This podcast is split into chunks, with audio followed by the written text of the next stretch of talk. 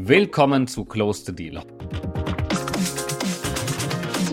Heute geht es um Nachfolgen im Small Cap Markt und zu Gast habe ich mit Julian Will und Patrick Seib zwei erfahrene M&A Berater, die auch noch selbst die Nachfolge bei ihrem Unternehmen Nachfolgekontor angetreten haben.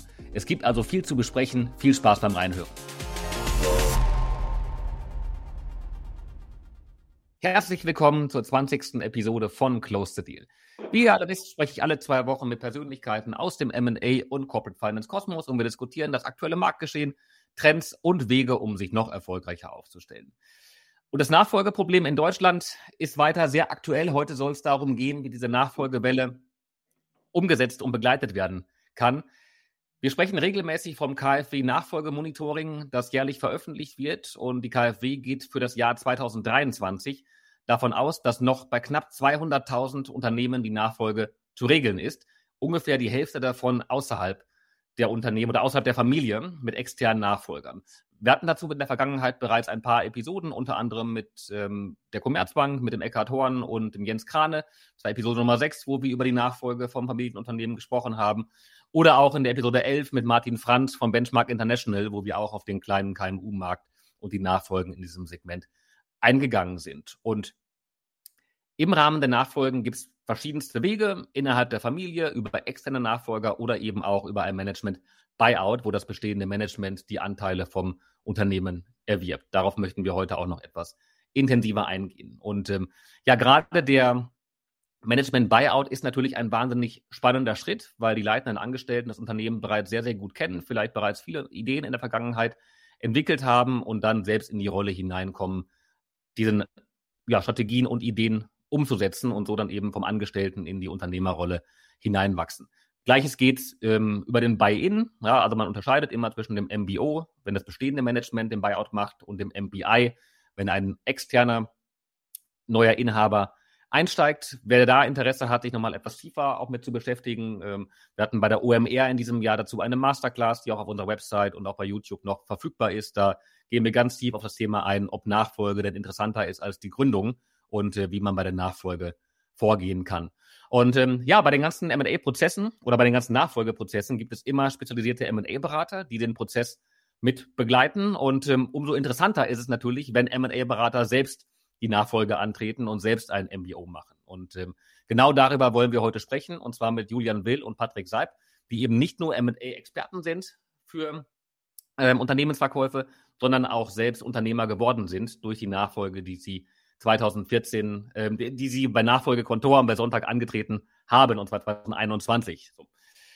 Nachfolge Kontor wurde 2014 als Schwesterunternehmen von Sonntag Corporate Finance gegründet und ähm, ja, wie gerade erwähnt, 2021 war dann die Nachfolge durch Patrick und durch Julian. Und ähm, das 2021, wenn ich die Jahreszahl nenne, viele von uns äh, werden sich erinnern, da waren wir gerade mitten in einer Pandemie und ähm, Corona hatte eine sehr, sehr große Ein sehr, sehr große Auswirkungen auf den MA-Markt und ähm, auch generell auf das Wirtschaftsgeschehen.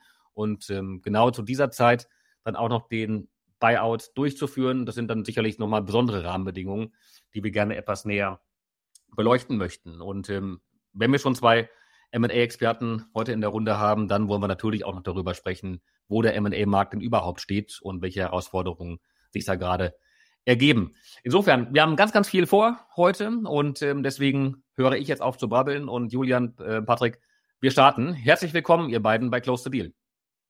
Ja, hallo, lieber Kai. Ähm, vielen Dank für die Einladung zu diesem tollen Event und wir freuen uns auf den Austausch mit dir.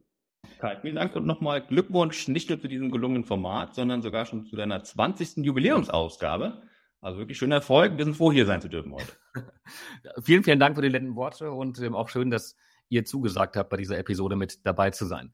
Ähm, bevor wir loslegen, die geneigten Hörer ähm, wissen das, noch ein paar kurze Anmerkungen, sowohl für diejenigen, die jetzt live mit dabei sind. Äh, wenn ihr das Gefühl habt, der Talk heute könnte interessant sein für euer Netzwerk, nutzt den ähm, Einladen Button innerhalb von LinkedIn. Darüber könnt ihr den Event direkt in die Inbox von euren Kontakten nochmal versenden, sodass ähm, auch niemand aus eurem Netzwerk, für den das spannend sein könnte, den Event heute verpasst. Ähm, abonniert den Hashtag Close the Deal, abonniert meinen Kanal auf LinkedIn, den Deal Circle Kanal, ähm, sodass ihr auch zukünftig nichts verpasst. Wir informieren sehr, sehr regelmäßig über Entwicklungen im M&A-Markt, stellen Best-Practice-Tools zur Verfügung, laden ein zu interessanten Veranstaltungen. Also am besten direkt meinen Kanal und den von Deal Circle abonnieren, um nichts zu verpassen. Legen wir los, ihr beiden. Ähm, bevor wir inhaltlich reingehen, ähm, vielleicht die, die etwas indiskrete Frage. Sag doch mal, wie schläft man nachts besser? Als Unternehmer oder als, als angestellter Berater? Ja, spannende Frage. Ich glaube, es kommt äh, sehr stark darauf an, wie die eigene Einstellung äh, zu dem Thema aussieht, in welcher Situation man sich auch befindet. Ähm, das Risiko nicht scheut, äh, entsprechend natürlich auch scharf ist auf die Chance, dann macht es durchaus Sinn, sich eher mit dem Unternehmertum zu beschäftigen, dementsprechend auch nachts besser zu schlafen. Aber ähm, wenn man Risiko scheut ähm, und letzten Endes auch in Kauf nimmt, dass die Chancen geringer sind, ähm, ist es wahrscheinlich doch auch sinnvoller, wenn man im Anstandsverhältnis bleibt. Und Kai, der Vorteil ist ja, wir sind ja im, im Bereich M&A tätig und da weiß ja jeder um die Vorteile von eigenen Anteilen. Äh, sprich, das ist auch so etwas, wo viele darauf hingearbeitet haben, was wir im ersten Schritt jetzt einige ermöglichen konnten, auch uns. Äh, das heißt, es ist zum Teil schon richtig als Ziel definiert. Äh, und ich bin etwas befangen der Frage, äh, weil vor sechs Wochen kam auch noch mein, mein eigener Nachwuchs. Das heißt, mit dem Schlafen ist es ohnehin ein bisschen schwieriger gerade.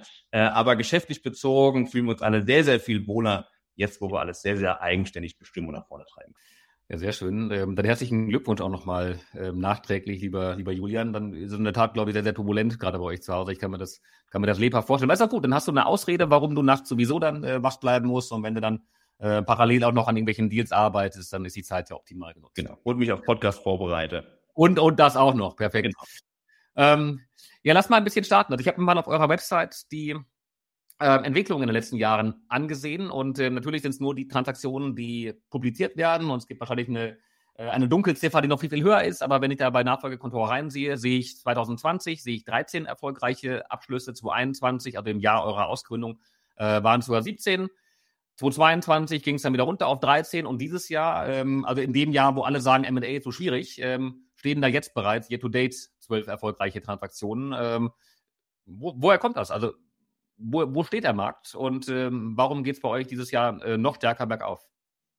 Ich glaube, es ist ja kein Geheimnis, dass der Large Cap und Mid Cap Bereich äh, seit geraumer Zeit ein bisschen holprig verläuft. Ähm, wie du gerade schon skizziert hast, anhand unserer erfolgreichen Transaktionen können wir das bei uns aktuell überhaupt nicht feststellen. Ja, es geht eigentlich schon ähm, durch die äh, Phase von Corona so, ähm, was wir im letzten Jahr festgestellt haben, insbesondere im zweiten Halbjahr, war, dass das Neugeschäft ein bisschen verhaltener ist, aber insbesondere in dem zweiten Halbjahr haben wir sehr, sehr viele Transaktionen gemacht. Das setzt sich jetzt ähm, aktuell ähm, im ersten Halbjahr fort. Du hast die zwölf Transaktionen genannt. Wir haben momentan ein sehr, sehr gutes Portfolio an Bord, sodass wir davon ausgehen, dass wir da äh, nochmal richtig was aufsetzen können bis zum Jahresende. Aber letzten Endes, ich glaube, es gibt viele Herausforderungen, jetzt insbesondere in unserem angestammten Bereich, also im Small Cap Bereich im Lower Mid Market Bereich, ähm, viel, viel relevanter sind. Ja, das nachfolgende Problem der Transformationsdruck der letzten Jahre oder auch schlichtweg so Themen wie der Fachkräftemangel.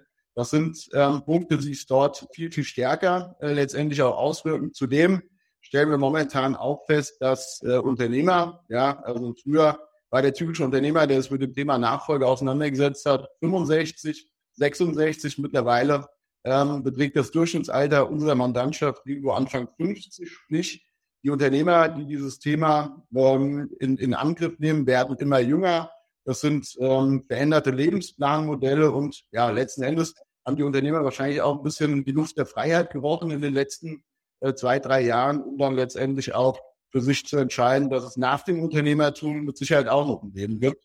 Und das sind momentan Entwicklungen, die gegebenenfalls die ganzen Zahlen die draußen auftauchen, also insbesondere vom Institut für Mittelstandsforschung ähm, in Bezug auf die Nachfolgen, die in den nächsten Jahren anstehen, noch nicht berücksichtigt sind. Ja, also da gibt es so riesengroße äh, Dunkelziffer an äh, anstehenden Nachfolgen beziehungsweise beabsichtigten Exits. Das sind natürlich Themenbereiche, die ähm, für uns äh, eine ganz, ganz große Rolle spielen und von denen wir maßgeblich profitieren. Und Kai, wenn ich, wenn ich ergänzen darf, wenn man die Begriffe Small Cap und KMU nimmt, das ist aus, aus meiner Sicht, aus unserer Sicht etwas Schönrederei, weil damit sind immer noch über 98 Prozent aller Unternehmen inbegriffen. Äh, und sprich, wenn dann auch, ich sag mal, auch Vorredner hier im Podcast sagen, wir konzentrieren uns auf eine Million EBIT und, und größer, dann reden wir wirklich nur über die Top 5 Prozent in diesem Bereich. Also wenn wir über Small Cap reden, die Hauptherausforderung liegt darin, wie kann man das Segment darunter angreifen, wie kann man wirklich auch Dienstleistungen in professioneller Natur in wirklich den, ich, sage mal, Kleinstmandaten anbieten und nicht immer sich hinter dem Begriff Small Cap verstecken, wenn man dann doch ähm, die doch sehr großen Unternehmen bis zu 50 Millionen meint. Das ist aus unserer Sicht nicht mehr lange nur Small Cap. Und wir finden es gut, dass diese, diese Thematik auch mal im Podcast wie diesem hinterfragt wird, weil medienpräsent ist das Thema Small Cap tatsächlich nicht. Der Fokus ist bei Mid- und Large Cap Transaktionen. Und da bin ich voll bei Patrick. Da ist es hart nach unten gegangen in den letzten Monaten, zwei Jahren. Äh, und wir haben doch mit unserem Prozess, ich erwarte schon ein, zwei Rückfragen und unserer Marktkapitalisierung äh, doch den Vorteil, dass wir in unserem Small Cap Segment sehr, sehr gut stehen. Wo startet ihr in der Regel bei euren Mandaten? Also was heißt für euch Small Cap Segment? Genau. Also, die, wir haben überhaupt keine Größenclusterung, dass wir sagen, mit dem Segment wollen wir diese Größe bedienen. Also wir haben wirklich jede einzelne Anfrage, die wir haben, wird gewürdigt, wird bestmöglich auch mit Empfehlungen ausgestattet. Ähm, und wir haben wirklich Mandate, die zum Teil Erträge fahren. Wir hatten auch mal Mandate, die keine Erträge fahren. Nicht auf keinen Fall sind wir im Bereich Distress anzusiedeln. Aber die Transaktion zielt ja immer darauf ab, wo stehen die Unternehmen jetzt und wo auch in Zukunft. Und wird jetzt das Businessmodell bewertet oder der aktuelle Ertrag, ist immer eine Diskussion. Aber für die Unternehmen, wo wir für uns realistisch erklären, da bekommen wir eine Transaktion hin, die nehmen wir auf. Und das ist die Hürde. Äh, und da sagen wir nicht, wir haben die Größensegmentierung oder die Ertragssegmentierung, aber natürlich gibt es Schwerpunkte, aber wir nehmen erstmal jeden Kontakt wahr. Und tatsächlich sind wir zwischen, ich sage mal, 700 und 900 Unternehmeranfragen im Jahr. Und es gibt eine sehr, sehr hohe Anzahl an Unternehmen, wo wir sagen, da können wir helfen. Aber man muss auch ehrlich sein, es gibt viele, viele Unternehmen, die sind einfach nicht reif, beziehungsweise IFO würde sagen, würdig, äh, in einem Prozess äh, zu glänzen. Und da muss man erstmal die Hausaufgaben machen. Aber ein ganz, ganz großer Teil ist nicht nur auf Umsatz oder Ertrag zurückzuführen. Aber 700 bis 900 Anfragen pro Jahr, das ist ja das ist eine immense Anzahl. Ähm, wie, wie, wie kommen die auf euch zu? Also gibt's, ähm, macht ihr ein extrem intelligentes ähm, Online-Marketing, dass sie darüber auf euch aufmerksam werden. Bei, bei, bei der Größenordnung, das kann ja nicht nur Mund-zu-Mund-Propaganda sein. Ähm, woher kommen die ganzen Leads? Äh, alles, was wir machen, ist extrem intelligent. Danke dafür. Nein, was man schon, schon machen muss, du kommst bestimmt auch nochmal auf unsere Markteinführung zurück. Äh, das Thema Bekanntheit, Netzwerkempfehlungen ist so, so stark bei uns geworden. Und wir haben einfach einen, einen Vorsprung. Äh, wir sind, wie du schon sagtest, seit 2014 mit der Nachfolgekontrolle im Markt äh, und wir haben mittlerweile viele, viele Player mehr. Auch bei dir im Podcast schon gehabt, die jetzt gerade dazukommen, gerade ganz neue Teams aufbauen, neu dazukommen. Äh, und wir haben viele Advisor und Führungskräfte, die seit mittlerweile acht Jahren und mehr bei uns sind und hat übrigens noch nie einen Advisor äh, verlassen. Und das sind natürlich Kontakte, die schon so viele Projekte mitgemacht haben, sei es positiv oder negativ, mit allen möglichen Stakeholdern im Prozess, Steuerberater, Rechtsanwälte. Wir können wirklich sagen, um die 60 Prozent plus minus sind nackte Empfehlungen. Und gerade das Empfehlungswesen macht nochmal die Vertrauensbasis einfacher, macht den Akquiseprozess einfacher und den Rest stocken wir auf mit allem, was das Marketing zu bieten hat, sei es äh, digital, sei es über Events, sei es postalisch, alles, was dazugehört. Ähm, da lassen wir nichts, nichts aus.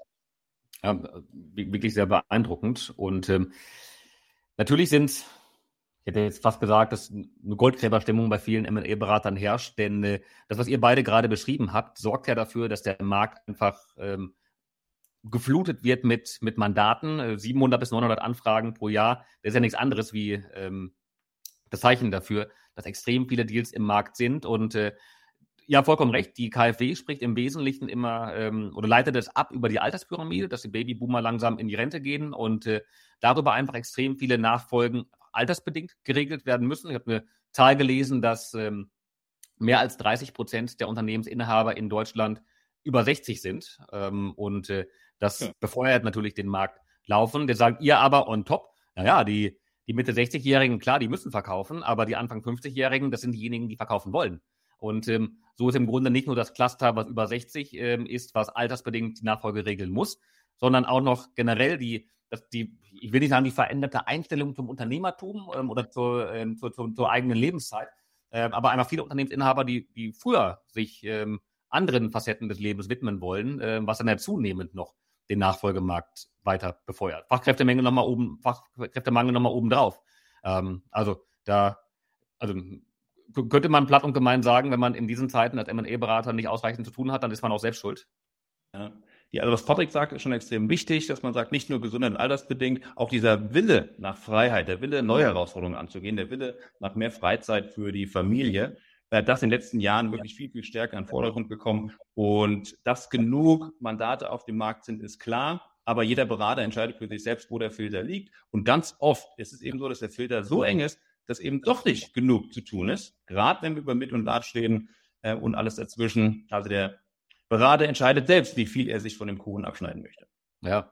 Für uns oder eine zentrale Aufgabe für uns ist es natürlich auch, äh, ich sage jetzt mal, der Geschäftsanbahn zu schauen, wie nachhaltig ist dieser Verkaufswunsch. Ja, also wenn jetzt ein 48-Jähriger auf uns zukommt, der eine Personengesellschaft führt, sogar in äh, Kauf nimmt, dass er einen steuerlichen Nachteil bei dem Verkauf hat, dann ist das immer zunächst mal mit Vorsicht zu genießen. Ja, es gibt regelmäßig auch die Kandidaten, die am Ende des Tages ähm, doch kalte Füße bekommen, ja, wenige Tage vom Notar, das Thema dann wieder vom Markt runternehmen und ja, das ist äh, auch gerade gegenüber Investoren natürlich eine ganz maßgebliche Verantwortung für uns, ähm, dass wir frühestmöglich auch aussortieren und uns auf das fokussieren, was letztendlich auch nachhaltig gemeint ist. Wie geht ihr dabei vor bei eurem Selektionsprozess? Also wie, wie entscheidet ihr, wie ihr eure Mandate annehmt? Damit ja quasi einhergehend, wie ihr eure Zeit und eure Ressourcen allokiert? Also wichtig ist natürlich erstmal die Ausgangssituation abzufragen, ja auch die Vorstellungen. Anhand von Vorstellungen lässt sich sehr häufig auch erkennen, wie nachhaltig dieser Verkaufswunsch gemeint ist. Ähm, und ja, letztendlich, äh, wo man nicht herumkommt, auch in der heutigen digitalen Zeit, ist ganz einfach das persönliche Gespräch. Also das gegenseitige Beschnuppern, ähm, Vertrauen ähm, schaffen und letztendlich auf Basis von verschiedenen Kriterien dann festlegen, ob das Mandat für uns ist. Ja, wichtig ist natürlich auch, dass wir davon überzeugt sind und dass den äh, Mandanten dann auch glaubhaft versichern, dass wir einen Markt für sein Vorhaben sehen. Weil diese ganzen ähm, Zahlen, die du eben auch skizziert hast, da ist ja ein riesiger Teil dabei, für den es wahrscheinlich ehrlicherweise ähm, gesagt keinen Markt gibt. Ja, also umso kleiner das Unternehmen, umso schwieriger ist es, auch wenn es momentan natürlich gewisse Entwicklungen gibt, die insbesondere bei Investoren dazu führen, dass Mindestgrößen die Transaktionen, also auch Stichwort bei Bildstrategien, ähm, im Sinkflug sind, aber trotz alledem äh, sind wir weit davon entfernt, behaupten zu können, dass es äh, sprichwörtlich für jeden Topf einen Deckel gibt. Mhm. Mhm. Und Kai, ein Thema, was wir vorziehen, wenn wir in der Geschäftsanbahnung sind. Man lebt ja diesen Interessenkonflikt als Berater. Äh, Luftschlossdebatte. Je mehr man prognostiziert, je mehr man verspricht, je mehr man das Kaufpreis herleitet, desto wahrscheinlicher ist die Mandatierung. Äh, und da haben wir uns wirklich auf die Fahnen geschrieben, hier möglichst ehrlich und integer in die Erstgespräche zu gehen, vor Mandatierung, auch mit Herleitung vor Mandatierung als Entscheidungsgrundlage. Und wir sind wirklich regelmäßig äh, die niedrigste Einschätzung, aber auch sehr, sehr gut begründet und hergeleitet, warum das so ist. Ähm, und entweder merkt der Mandant, dass wir sehr ehrlich in die, in die Prozessanbahnung gehen ähm, und manatieren es auf der Basis, was sehr, sehr oft passiert. Oder man hat eben Rückschlüsse, okay, je höher die, die Prognose, desto besser der Berater. Und da verlieren wir tatsächlich auch Mandate. Aber das haben wir uns auf die Fahne geschrieben. Alles an Mandaten, was wir reinholen, muss unter den vorher besprochenen Konditionen erfolgreich abschließbar sein. Alleine auch, weil die Team dahinter steht, der Frustfaktor sonst zu hoch ist und wir nur so langfristig, das ist diesen Thema, langfristig Spaß haben, langfristig uns etablieren und nicht kurzfristig mal ein paar Mandate aus einer großen Masse an Luftschlössern generieren. Also Luftschlossdebatte habe ich mir gerade direkt aufgeschrieben. Also sehr, sehr, sehr, sehr schöner, aber sehr, sehr treffender Begriff. Und ähm, wir erleben in unserer Rolle natürlich auch, wenn wir eine gewisse Makroperspektive über den Markt, dieses Jahr sehen wir vermutlich so um die 1000 Transaktionen. Und ähm, es gibt immer wieder Deals, die in den Markt hineingehen, wo uns auch sehr, sehr frühzeitig die Bewertungsvorstellungen kommuniziert werden. Und schon sagt, ah, das könnte nach hinten raus knifflig werden. Und ja. das sind auch in ganz, ganz vielen dann genau die Deals, die dann eben nicht zum Abschluss kommen, weil Verkäufer und, und Interessenten sich eben nicht auf einen Preis einigen konnten. Insofern ähm, super, diese Diskussion nach vorne hin zu ziehen. Ähm, wie ist euer Gefühl derzeit im aktuellen ähm, Finanzierungsumfeld? Hat das eine Auswirkung auf die Bewertungen? Also sind die runtergekommen, weil die Finanzierung teurer geworden ist? Oder ähm, wie, wie ist da aktuell eure, eure Wahrnehmung? Also das kann man definitiv bestätigen, kein Geheimnis. Kommt nur so ein bisschen darauf an, in welchen Prozessen man auch unterwegs ist. Ja, einen hochkompetitiven Prozess, wo auch äh, mächtige Strategen vertreten sind. Der Corporate Private Equity Fund ähm, nicht drum herum, eine Bewertung mitzugehen, in dem Fall, dass man den Deal wirklich machen muss oder will. Also letzten Endes grundsätzlich pauschal gesagt, ja, die Bewertungen sind nach oben gegangen bezüglich ähm, oder infolge der veränderten äh, Zinsbedingungen oder Finanzierungsrahmenbedingungen und auch der restriktiveren äh, Verhaltensweisen der Banken. Aber es kommt immer drauf an. Also in den Branchen, wo es letztendlich ähm, auch darum geht, äh, von der aktuellen Situation zu profitieren, ähm, stellt man es eigentlich relativ wenig fest. Weil die Banken da auch weiterhin bullish sind und ähm, ähm, ich habe das Gefühl, die Banken sind fast noch selektiver geworden als viele Investoren in Bezug auf welche Branchen sie äh, finanzierungsseitig mitgehen und welche Margen ähm, aufgeschlagen werden. Und ähm, das verstärkt den Effekt dann natürlich umso mehr, wenn dann für attraktive Unternehmen ähm, einfach die Finanzierung bereitgestellt wird und auch zu, zu vergleichsweise vernünftigen Konditionen. Verstanden. Ähm, ja, aber das ist doch für euch dann ähm, wirklich ähm, eine, eine sehr, sehr gute Zukunftsperspektive. Und äh, ich habe gerade mal den Kopf überschlagen, wenn ihr jetzt aktuell steht ihr bei zwölf veröffentlichten Deals. Wahrscheinlich sind es dann eher so 15, 16, die bereits dieses Jahr durchgegangen sind. Ähm, oder kommen dann in der zweiten Jahreshälfte nochmal mindestens genauso viele um drauf. Also wenn es gut läuft, hat dann nachher 30 Abschlüsse dieses Jahr oder vielleicht sogar noch mehr. Ähm, und dann wahrscheinlich in Summe, weiß ich nicht, 40, 50, 60 Mandate, ähm, die ihr im, im Jahr akquiriert, an denen ihr dann, dann arbeitet, wenn man die Themen eben mal ausklammert, die dann nicht zum Abschluss kommen. Ähm, das ist schon echt, echt, ein, echt, ein, echt ein Wort. Also es gibt wenige Beratungshäuser im Markt, die in dieser Größenordnung agieren und so viele Deals mit in den Markt hineinbringen. Ähm, habe gerade ein, zwei Mal in einem Nebensatz angesprochen, dass ihr manche Dinge auch anders macht als andere Berater. Ähm, wollt ihr da mal ein bisschen aus dem Nähkästchen plaudern, ähm, ähm, was diese Dinge sind, die euch besonders machen? Ja, ein paar Impulse können wir geben. Wir wollen natürlich nicht alle sprechen. Äh, was, glaube ich, jeder Berater auf, auf diese Frage erstmal antwortet, was bei uns nicht anders ist, sind die Themen Effizienzsteigerung, Digitalisierung, Zentralisierung. Ähm, das machen wir auch, das beantwortet aber auch fast jeder Berater heutzutage so. Vielleicht machen wir es ein bisschen besser oder schlechter. Und manchmal euren internen Prozessen dann die, das, das Streamlinen und ähm, oder in eurer ähm, bei dem, was ihr in eurem Man Beratungsmandaten den Mandanten vorschlagt. An, an jeder Front. Also ja. allein dieser Innovationsfragen aus dem MBO heraus, äh, da kommen schon auch noch Fragen zu, hat dazu geführt, dass wir an jeder Stelle versuchen zu optimieren und wir mittlerweile so viele Schultern, dass wir auch feststellen, wo können wir wirklich Effizienzsteigerung herstellen und wo ist es eben nicht möglich. Wir haben das Thema äh, Menschenführung, wir haben das Thema Vertrauensbildung, wir haben das Thema äh, People's Business, wo man wirklich weiß, da sind einfach viele Fronten. Ähm, das heißt, was ist unser Hauptziel in, in diesem Prozess? Und das ist für alle aufrichtig gesagt das bestmögliche Ergebnis. Das heißt, wir sind so fair und sagen, wenn wir in einen Prozess gehen, wollen wir gemeinsam diskutieren, was ist das Bestmögliche, was wir tun können für diesen Mandanten. Und Beispiele sind niemals Wasserfallprinzipien. Das hört man immer sehr gerne. Wir testen mal an, wir gucken, ob der oder der Investor Interesse hat. Haben wir Glück, haben wir, haben wir kein Glück. Äh, wir gehen wirklich mit, mit dem Ansatz in das Mandat breit zu fächern. Und hier ist ja auch diese Schrotflinten-Debatte. Was ist eine ausreichende Anzahl an Investoren, was dann große Anzahl an Investoren. Aber spannend immer die Diskussion zu Beginn des Prozesses, was sind denn Käufer, die nicht offensichtlich sind, die nur angrenzend im Markt tätig sind, die in diesen Markt rein wollen, wo man sehr, sehr schnell über andere Wirtschaftszweige Unternehmen spricht, die eine Liste stark erweitern kann. Jetzt will ich nicht sagen, was genau drauf steht, aber diese, diese Diskussion haben wir immer, weil die Mehrzahl unserer Transaktionen nicht an offensichtliche Fälle geht. Das ist ein ganz, ganz wichtiger Punkt.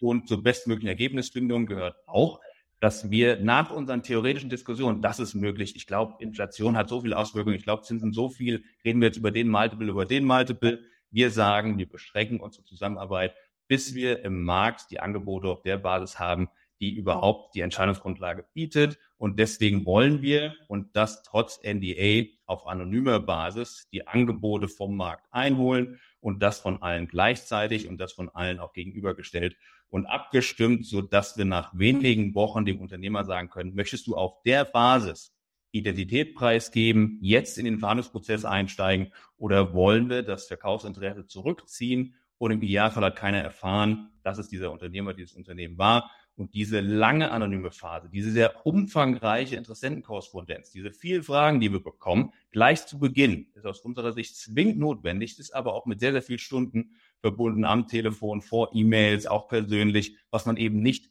weg Effizienz steigern kann. Und diese bestmögliche Herangehensweise, das ist das, was auch unsere ehemaligen Mandanten und Geschäftskollegen ähm, bestätigen und weshalb auch Empfehlungen, die wir dann aussprechen für zukünftige Geschäftskontakte, sehr, sehr ehrlich merken, okay, unser Ansatz ist dann doch den überlegen, die sehr, sehr stark auf Effizienz gehen und unseren breiten Ansatz eher als unseriös darstellen, äh, wenn wir sagen, das ist der einzig gangbare Weg, wobei wir auch immer sagen, es gibt nie Korrespondenzen, die nicht mit Mandanten abgestimmt und vorher freigegeben sind.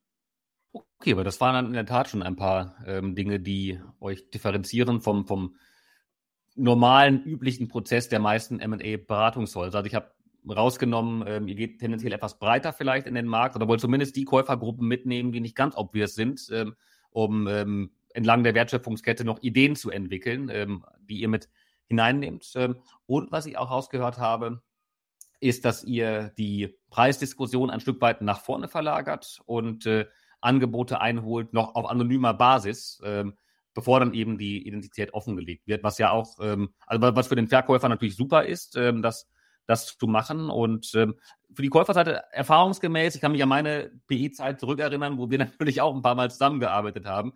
Ähm, es war nicht immer ganz einfach, dann auf, ähm, auf rein anonymer Basis dann eine erste Indikation zu geben, weil man sich dann ja auch auf der Basis noch nicht festnageln lassen möchte. Ähm, trotzdem seht ihr, glaube ich, schon mal ganz gut, in welche Richtung der, der Käufer denkt und ähm, ob es von der grundsätzlichen Größenordnung her stimmig ist mit dem, was ihr euch und was der Verkäufer sich vorstellt. Kai, das ist absolut richtig. Man kann sogar hart definieren, wir verlieren Käufer, die sagen, wir machen das auf anonymer Basis nicht. Äh, und es hat Jahre gedauert, um uns bei Investoren so zu platzieren, dass sie auch mitspielen. Aber wir gehen jede Woche mit mehr als einem neuen Mandat in den Markt. Äh, das heißt, da kennt man uns langsam und wir berichten auch im Nachgang des Prozesses, welche Gelegenheit hier durch die Lappen äh, gerutscht ist. Deshalb wir auch sagen, guck mal beim nächsten Mal bitte doch mitspielen. Und telefonisch leiten wir das ja auch ein bisschen her, dass wir sagen, wir können hier gemeinsam Hilfestellung leiten. Was wollen wir eigentlich jetzt für eine Verbindlichkeit haben? Hier war noch keiner beim Notar. Das ist ganz klar. Da sind wir auch mit wirklich Indikationen einverstanden, die nicht notarfundiert sind. Das ist aber logisch. Wir haben gerade dieses Thema Preis oder Bewertung gehabt. Also das Thema, dass wir potenzielle Dealbreaker nach vorne ziehen, zieht sich bei uns durch den kompletten Prozess. Ja, also ein LOI, äh, der dann hoffentlich beidseitig unterzeichnet ist, wissen beide Parteien wirklich, worum es im Detail geht. Ja, also gibt es einen Earnout, was ist der Initialkaufpreis, gibt es irgendwo eine Rückbeteiligung, was sind sonstige Fallstricke. Wenn wir es äh, hinbekommen, enthält der LOI sogar schon Bestandteil vom Kaufvertrag. Also wirklich für beide Seiten ähm, zu jedem Zeitpunkt im Prozess eine maximale Belastbarkeit zu gewährleisten. Und das ist, glaube ich, nicht ganz selbstverständlich. Es gibt auch Kollegen, die irgendwo ähm, hinten raus die Verkäufer vielleicht so ein bisschen in die Due Diligence reinziehen und dann auf Basis von Bauchgefühl, Vertrauen ergibt sich der Deal von selbst. Das vermeiden wir, um letztendlich äh, zu, zu oder dafür zu sorgen, dass so ein Deal nicht ganz spät erst scheitert, sondern wenn er scheitert oder wenn es eben ähm, darum geht, Alternativen auszuwählen, dann zu einem möglichst frühen Zeitpunkt. Aber dann war ich in meiner Einschätzung von, von 50 Deals im Jahr ja gar nicht so weit daneben. Ähm, wenn ihr sagt, äh, da geht mehr als einer pro Woche in den Markt, dann, dann ähm, passt das ja ganz gut. Nee, äh, macht total Sinn, ähm, euer, euer Vorgehen und ähm, der Erfolg gibt euch recht, dass er das genauso macht. Ähm, insofern ähm, ähm, kann man das nur, kann man nur beglückwünschen und, und sehr, sehr beeindruckend. Ähm, lasst uns mal ein bisschen über euch sprechen und über, über Nachfolgekontor sprechen. Vielleicht bevor wir das machen, nochmal einmal der Hinweis an die, ähm, an die Zuhörer. Ähm, für diejenigen, die öfter mit dabei sind. Ähm, ähm, wir freuen uns immer, wenn es eine interaktive Diskussion ist und wenn jemand von euch noch Fragen stellen möchte oder Erfahrungen teilen möchte. Also insofern immer gerne das Handzeichen geben und ich nehme euch damit rein und wir können dann direkt gemeinsam nochmal weiter diskutieren. Ähm, aber ja, sagt mal, ihr beiden, ähm, vielleicht bevor wir auf den Buyout eingehen, ähm, die Reise ging ja schon los, noch zum Zeitpunkt, da gab es die, die Marke Nachfolgekontoren noch gar nicht. Da hieß es nur Sonntag Corporate Finance. Die Marke gibt es heute immer noch, aber separat. Ähm, wie seid ihr beide damals ähm, zu Sonntag gekommen? Also ich bin ähm, mittlerweile in unserer aktuellen Mitarbeiterschaft der mit der längsten Betriebszugehörigkeit äh, schon 2011 als Praktikant dazu gekommen. Ja, ich war damals Nummer drei im Team. Ähm, habe aber sehr früh schon erkannt, okay, das ist jetzt was, was wachsen kann. Das war so, nachdem ähm, nach der Finanzkrise der M&A-Markt angefangen hat, mir so ein bisschen Puls zu bekommen. Ähm, es war ein mir bis zu diesem Zeitpunkt, ich sag mal, unbekanntes Segment, ja, aber es ist eben sehr interdisziplinär, es ist sehr fordernd, es ist sehr mit Herausforderungen versehen und das war für mich sehr frühzeitig eben auch klar, ähm, dass ich mir das für die Zukunft definitiv vorstellen kann. Und ich habe eben auch die Möglichkeit bekommen, weil ich so früh mit an Bord war, mit Sicherheit ein wichtiger Grund, ähm, eigene Ideen mit einzubringen, selbst mitzuentwickeln und letztendlich auch einen wesentlichen Anteil äh, an der heutigen Marktpositionierung einzunehmen. Genau, ich glaube, man kann auch sagen, auch, auch bei mir zufallsgetrieben. Wir kommen aus einer Region, wir sitzen in Wetzlar, ein Standort für ganz Deutschland, auch das ein anderer Ansatz, im Vergleich zu anderen Beratern. Und wir haben eine sehr, sehr hohe, ich nenne es mal Ausbildungsquote äh, mit, mit Unis, mit technischen Hochschulen ähm, die als Alternative Frankfurt und, und andere Städte und Hochburgen haben, wo man doch sagt, wenn man in der Region ein Geschäftsfeld anbietet, was es so nicht nochmal im näheren Umkreis gibt, gibt es viele, die mal ausprobieren, antesten, sprich bei uns, bei uns Flüchtling fassen. So war es auch bei mir der Fall. Das war aber ein Praktikum. Man hat sich schnell festgebissen, hat sich schnell für das Thema begeistern können. Das war nicht gezielt, ich möchte jetzt diesen Bereich ähm, im, im Markt revolutionieren. Das war zufallsgetrieben.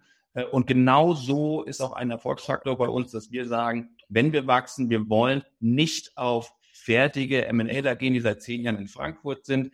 Äh, da gibt es auch viele verschiedene Haltungen. Wir sagen ja charakterlich, sind wir nicht mehr in der Lage, im Frankfurter Turm zu arbeiten. Umgekehrt ist es dann leider auch der Fall. Weshalb wir sagen, der absolute Kern unseres Erfolgs ist das Team, ist das Team Wachstum. Und da haben wir einfach hervorragende Erfahrungen gemacht, hier über die regionale Ausbildung zu gehen an genau die, die nach Frankfurt können, aber nicht nach Frankfurt wollen und hier in der Region sich festbeißen, um mit uns dieses spannende Thema hier in der Region Wetzlar aufzubauen. Und ich glaube, was euch schon, schon früh ausgezeichnet hat, oder was zumindest bei, bei Sonntag schon zum Konzept gehörte, war eben mit, ähm, mit einer recht jungen Mannschaft zu starten und sehr schnell die, die jungen Kollegen auch in die Verantwortung zu nehmen, was, glaube ich, bei, bei euch heutzutage nicht, nicht anders ist. Also ich kann mich erinnern, Patrick, wir haben uns äh, einmal getroffen. Das muss vielleicht 2013, 2014 ähm, gewesen sein. Da war, da wart ihr noch nicht in Wetzlar, da wart ihr noch in, ich glaube in Gießen war das, in dieser alten Villa, ähm, ja. wo damals die, die, Büroräume drin waren, wo, wo wir uns kennengelernt haben. Und äh, ja, eine sehr, sehr ähm, junge, sehr, sehr umtriebige Mannschaft damals schon. Ja. Ähm, und ähm, genau, ich hatte bei der Einführung erzählt, 2014 kam es dann zur, zur Etablierung der, der zweiten Marke, Nachfolgekontor. Ähm, wie kam es dazu? Und, und wie ist die Differenzierung zwischen den beiden Marken? Genau, also einmal, wenn man sagt, die, unter der Sonntag schon der Ansatz zu sagen, wir wollen professionelle Beratung einfach im Segment nach unten orientieren. Das war damals, 2004 war ja schon die, die Urgründung, noch eine recht neue Idee. Und auch 2014 waren wir aus unserer Sicht Vorreiter in vielen Bereichen. Das heißt, man muss für sich definieren, was ist eine eigene und zeitgemäße Nische, die man erkennt und auch, auch fokussiert. Und ich möchte jetzt bewusst nicht den Begriff Small Cap und KMU nehmen, weil da auch diese, diese Riesenmandate wieder mit inbegriffen sind, äh, sondern wir sind Richtung Kleinstmandat und haben geschaut, wie können wir uns nach unten öffnen. Wo wir sagen, da gibt es Bereiche, wo nachweislich und offensichtlich kaum professionelle Beratung herrscht und auch zum Teil unseriös betreut wird. Also das, das war eine Riesentür, die wir öffnen konnten, dass da zum Teil sehr viel Unfug passiert ist, was sich bis heute sehr, sehr stark geändert hat. Also da möchte ich schon sagen, wir haben viele, viele gute Kollegen jetzt, jetzt im Markt, wo wir auch froh sind, dass da viel Professionelles passiert und auch digital viel einfacher der Vergleich von guten Beratern möglich ist. Aber ganz, ganz klar war auch hier, dass das Team ist entscheidend. Der Rückhalt der Kollegen muss dabei sein, weil das war ein Experiment, es war eine Neugründung. Jeder musste mit bluten und am Anfang äh, abends dann noch die Schränke zusammenbauen. Das heißt, wenn hier jeder dahinter steht und weiß, die Herausforderung ist gerade enorm, äh, so haben, mussten wir auch verschiedene flexible Konditionsmodelle nach außen tragen, dann funktioniert das auch nur. Äh, man muss jedoch auch sehen, wir hatten einen guten Rückenwind, weil wir hatten schon unsere Partner. Wir wissen, welche, welche Steuerexperten für welche Transaktionen notwendig sind. Wir hatten unsere Anwälte, wir hatten schon unser Empfehlungsnetzwerk und jeder unserer Mitarbeiter, auch gerade Patrick und ich, hatten unser Empfehlungsnetzwerk und konnten schon daraus schöpfen, dass wir aus der Stärke heraus eine neue Marke gründen und nicht wirklich von Null auf plus Teamzusammenbau. Also da hatten wir schon einen Rückenwind, der funktioniert. Und heute muss man wirklich sagen, jeder einzelne M&A-Level bei das sind natürlich die Advisor, aber auch die Teams, äh, kommen wirklich fast jede Woche mit dem einen oder anderen Kontakt, der aus der eigenen Projektarbeit kommt, aus dem eigenen Empfehlungsnetzwerk kommt. Und das haben wir damals mit aufgebaut, immer mit der Herangehensweise, lasst uns langfristig an diese Marke denken und alles, was kurzfristig auf Profit orientiert war, aber potenziell zu Schaden und Neiddebatten und Co. führen konnte, haben wir nicht forciert, sondern dieser langfristige Gedanke. Und mittlerweile haben wir einfach den Vorsprung, weil wir so lange schon in dem Markt sind geben aber offen zu, hätten wir das heute nochmal gemacht in der Form, wäre es sehr, sehr viel schwieriger gewesen, weil jetzt gibt es wirklich ein paar Namen, die mitmischen, aber wir sind so stark verankert und kriegen man so leicht nicht mehr raus. Zum einen das und zum anderen, das haben wir vorhin ja auch besprochen, ähm, gibt es einfach so unfassbar viel Marktbedarf an, an professioneller Beratung für, ähm, für Unternehmensnachfolgen, ähm, dass da glaube ich auch noch für den zweiten oder für den dritten ähm, Nachfolgekontor Platz ist im Markt. Ähm, äh, aber es ist ja strategisch eine sehr, sehr intelligente Entscheidung gewesen, zu, zu erkennen, okay, da kommen wahnsinnig viele Anfragen rein und ähm, in dem Marktsegment, in dem Sonntag, in, in den Größenordnungen, in denen Sonntag per, per se unterwegs war, kann man das vielleicht so nicht mit bedienen und äh, wir wollen auch nicht die, ähm, die Marke vielleicht aufweichen und äh, in ein anderes Marktsegment mit reinnehmen und dafür gründen wir eben eine zweite Marke und, und Absolut machen das dafür.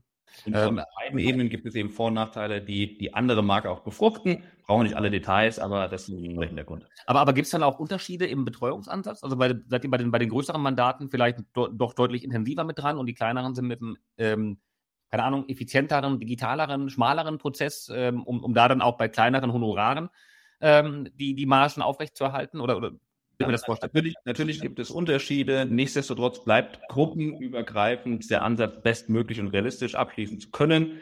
Aber in der Tat, wenn wir individuell miteinander sprechen, ich tue mir immer schwer pauschal zu antworten, merken wir sehr gut, über welche Branchen reden wir, wie klar sind hier Recherche und Unterlagenerstellung möglich, ähm, wo ist es doch sehr speziell, aber die, diese bestmögliche Herangehensweise ist immer die, die wir leben. Das heißt, wir gehen nicht auf Kosten der Qualität unserer Arbeit, aber ja, je, je kleiner die Unternehmen, je kleiner die potenzielle Käufergruppe, desto mehr kann man auch hier äh, Stunden einsparen. Aber nichtsdestotrotz, wir tun alles, was wir für sinnvoll erachten, um dieses Unternehmen erfolgreich im Markt platzieren zu können, weil wir selbst nach, sagen wir, schlechter Phase 1 das Feedback wollen, das war wirklich bestmöglich, weil nicht die schlechten Berater entschieden haben, dass es nicht zum Verkauf kommt, sondern der Markt. Das ist unsere Herangehensweise. Der Markt entscheidet, ob die Transaktion möglich ist oder nicht. Nicht die Berater, die versuchen, wegzurationalisieren und Effizienzsteigerung so weit zu treiben, ähm, dass wirklich der Berater als Schuldiger ausgemacht werden kann. Und mit dieser Herangehensweise geben wir uns auch, ich möchte jetzt nicht irgendwie altruistisch klingen, aber so möchten wir auch uns den Sinn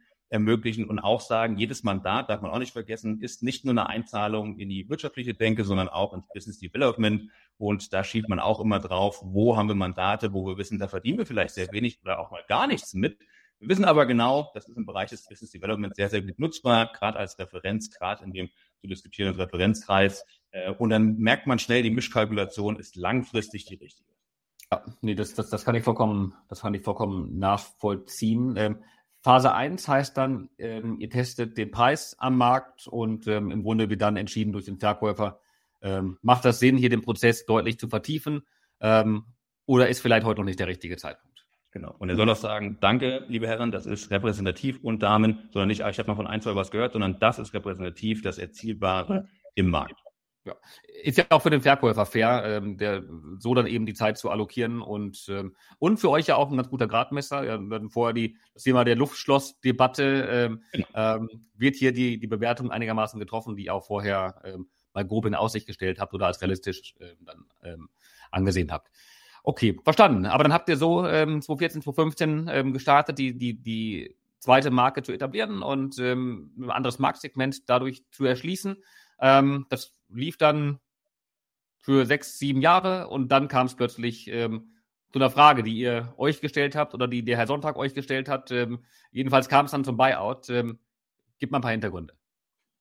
Also, wir haben ja in der Vergangenheit immer mal wieder vereinzelt zu dem Thema gesprochen. Ehrlicherweise muss man sagen, dass wir 2018 auch mal so einen ersten verhaltenen Versuch bereits gestartet hatten. Ja, aber haben relativ schnell auch festgestellt, dass äh, beide Parteien jetzt noch nicht wirklich bereit waren, diesen Schritt zu gehen. Ja, es war relativ frühzeitig auch klar, dass es irgendwann dazu kommen wird. Wir als M&A-Berater mit Fokus auf Nachfolge wissen ja natürlich, wie die Vorbereitung läuft.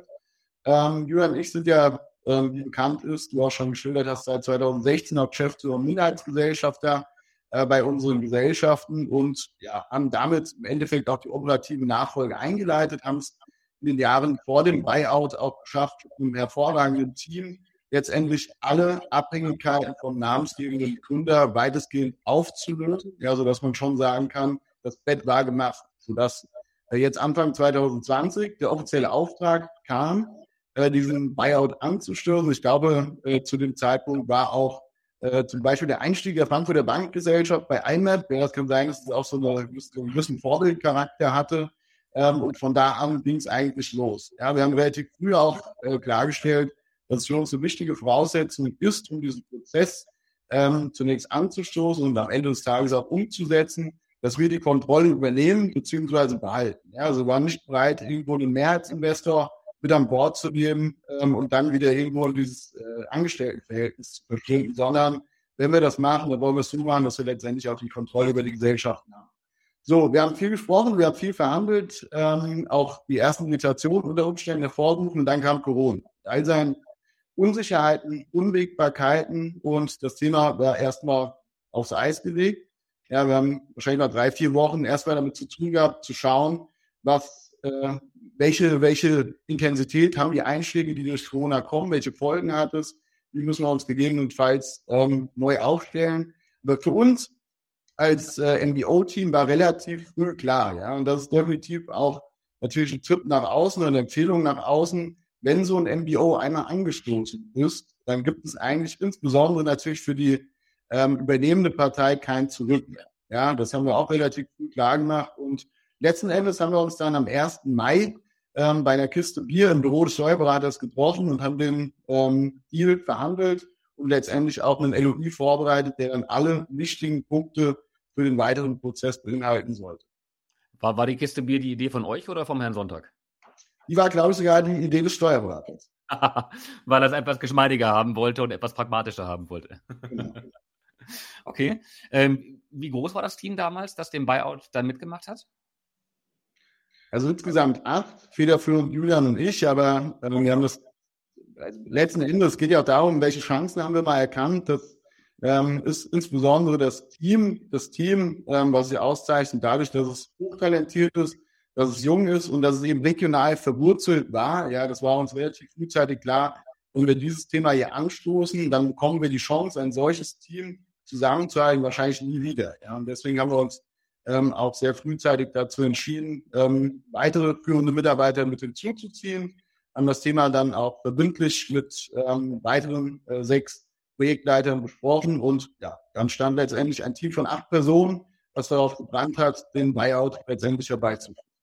Also keiner, betone ich auch sehr gerne, äh, so oft man M&A-Mandate selbst begleitet, diese externe Beratung ist extrem wichtig. Man selbst überschätzt sich, auch mal mit den eigenen Emotionen umzugehen, also da jemand zu haben, der von außen drauf guckt. Sehr, sehr sinnvoll, vielleicht sogar noch sinnvoller, wenn man sich den ganzen Tag mit dem Thema beschäftigt. Ähm, und was doch sehr, sehr extrem wichtig ist, diese diese Teamkonstellation, die der Patrick auch führt, ist einfach maßgeblich gewesen, so dass wir gemeinsam auch gesagt haben, was sehen wir im Markt, was andere nicht sehen. Und solange sich Medien und auch andere Marktteilnehmer mit Risiken und Markteinbrüchen beschäftigt haben, beziehungsweise darüber gesprochen haben, haben wir auch gesagt, wo sehen wir eigentlich die, die Chance zur Neuausrichtung? Genau in dieser Phase. Und das heißt, wir haben Corona schnell als temporären Effekt erkannt und auch ausgegliedert. Gerade wenn wir sagen, wo sehen wir die Chancen in unserer zukünftigen Konzentration? Und es gab und gibt eben Corona-resistente Branchen in dem Bereich zum Beispiel Bau und Handwerk, die nicht global abhängige Lieferketten haben, wie es jetzt auch bei Mid- und Large Cap sehr, sehr stark der Fall hat, wo man keine Auswirkungen hatte oder zumindest so kleine, dass es nicht zu einem Transaktionsabbruch kam, sondern maximal zu Verzögerungen oder auch zu Strukturänderungen, sodass diese Schockstarre, die Patrick kurz beschrieben hat, schnell vorbei war und die Transaktion trotzdem durchging. Und das haben wir eben auch für uns gemerkt, haben eher die Branchen neu definiert, haben unsere Business Development umgestellt äh, und haben eben gemerkt, wir können Corona als hervorragende Chance nehmen, nicht nur für den MBO, sondern auch für die, für die Zukunft. Und mittlerweile in den letzten Jahren hat sich das natürlich alles auch wieder gedreht, ähm, sodass man weiß, jetzt sind wieder ganz andere Branchen tätig. Aber da die klugen Entscheidungen zu treffen, das war die Herausforderung und das haben wir im Team geschafft und so tatsächlich auch im Umbruchjahr 21 mit MBO und Corona wirklich ein hervorragendes und eins unserer besten Jahre absolviert. Sehr beeindruckend. Und ähm, könnt ihr jetzt rückblickend sagen, ähm, euer eigener, eigener Buyout, die Nachfolge, die ihr angetreten habt, das Exit-Routing, was auch dem zugrunde lag, wäre das auch euer Qualitätsstandard, den ihr heute in euren Beratungsleistungen so ähm, erbringen und erwarten würdet? Oder sagt ihr, ach shit, da haben wir damals echt ein paar Fehler gemacht, äh, die man hätte vermeiden können?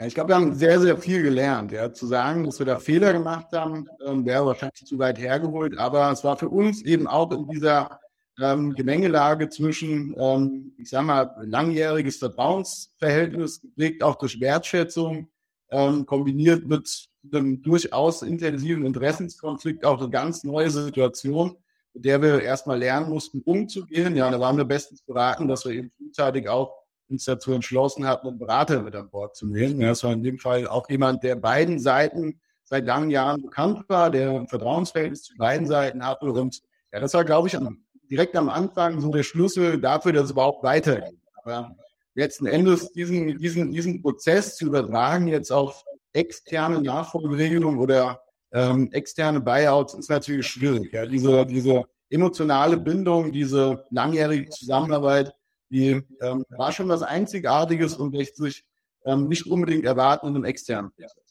Ja, also man, man lernt am meisten an der eigenen Transaktion, dieses Entemotionalisieren, was wir immer predigen als externe Berater. Wir haben es ja leicht, sachlich und objektiv drauf zu schauen. Das fällt einem selbst doch deutlich schwieriger als gedacht.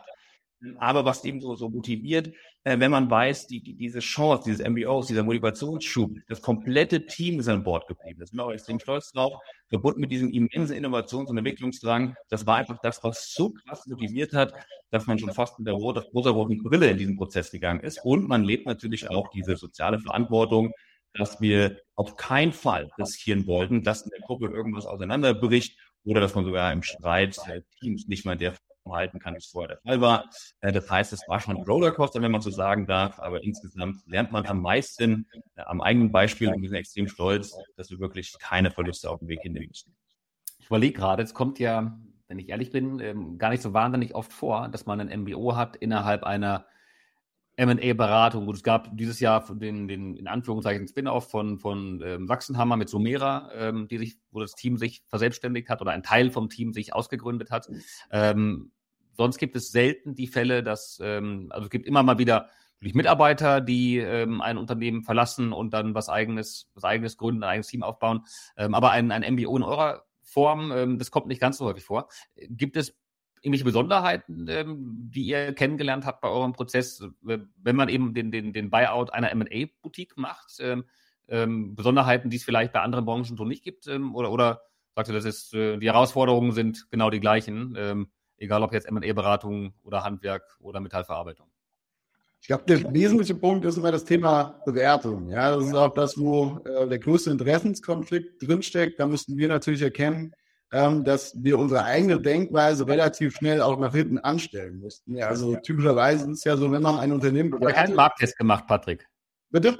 Habt ihr da keinen Markttest gemacht? Ich dachte, das äh, ist äh, die Phase ja, 1. Da, das da war, kurz, war, war in der Tat kurz die, die, Überlegung gewesen, aber dann haben wir das Thema doch uns selbst zugetraut, dass wir dort ja. eine angemessene Bewertung finden. Aber letzten Endes, wenn man so ein äh, Unternehmen bewertet, in dem man selbst angestellt ist, in dem Fall waren es eben acht, die das Unternehmen bewertet haben, äh, mit denen sie selbst angestellt sind, dann rechnet man versucht zumindest gedanklich natürlich immer mal den eigenen Anteil an diesem Wert rauszurechnen. Ja, und das ist der nächste Tipp. Das ist eigentlich der größte Fallstrick, der im Rahmen von einem MBO auftauchen kann. Ja, wenn ich so agiere als Käufer, ähm, dann ist das Thema eigentlich von Beginn an zum Scheitern verurteilt. Also das ist wirklich eine absolute Eigenheit ähm, dieses Thema Bewertung zu finden. Klar ist es am Ende äh, irgendwo auch ertragswertorientiert. Man schaut sich den Auftragsbestand an, äh, man guckt sich an, wie die Reputation ist, aber ein wichtiger Teil der Gesamtbewertung in diesem Mix ist mit Sicherheit auch die gegenseitige Anerkennung. Und Kai, man, man, man weiß es eben, das sind diese typischen Walking Assets, also es ist wirklich die, die Personen, sind die handelnden äh, Werttreiber, auch, auch auf Verkäuferseite, weshalb man sagt, die kommerzielle Einigung am Ende wurde komplizierter als nur Einkaufpreis und fertig. Man hat flankierende Verträge auch unter den Käufern selbst, dass man sagt, man hat äh, Szenarien, Exit-Szenarien zu regeln, Gesellschaftervereinbarungen zu regeln, aber auch Beraterverträge, um auch die Zukunft und die Kommunikation dieses Deals gemeinsam voranzutreiben und auch um alte Kontakte sauber zu übertragen. Ähm, oder gehört viel mehr dazu, als nur einmal einen Kaufpreis zu definieren. Klar, alte Kontakte und vermutlich auch die, die, die Deal-Pipeline der Mandate, die, die bestehen. Das, ähm, ähm, wie groß ist euer Team heute? Über 30 Mann. Und Frauen.